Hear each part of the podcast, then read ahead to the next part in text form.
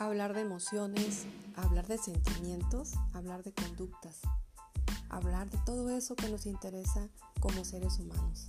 Entender por qué pensamos de cierta manera, entender por qué actuamos de cierta manera.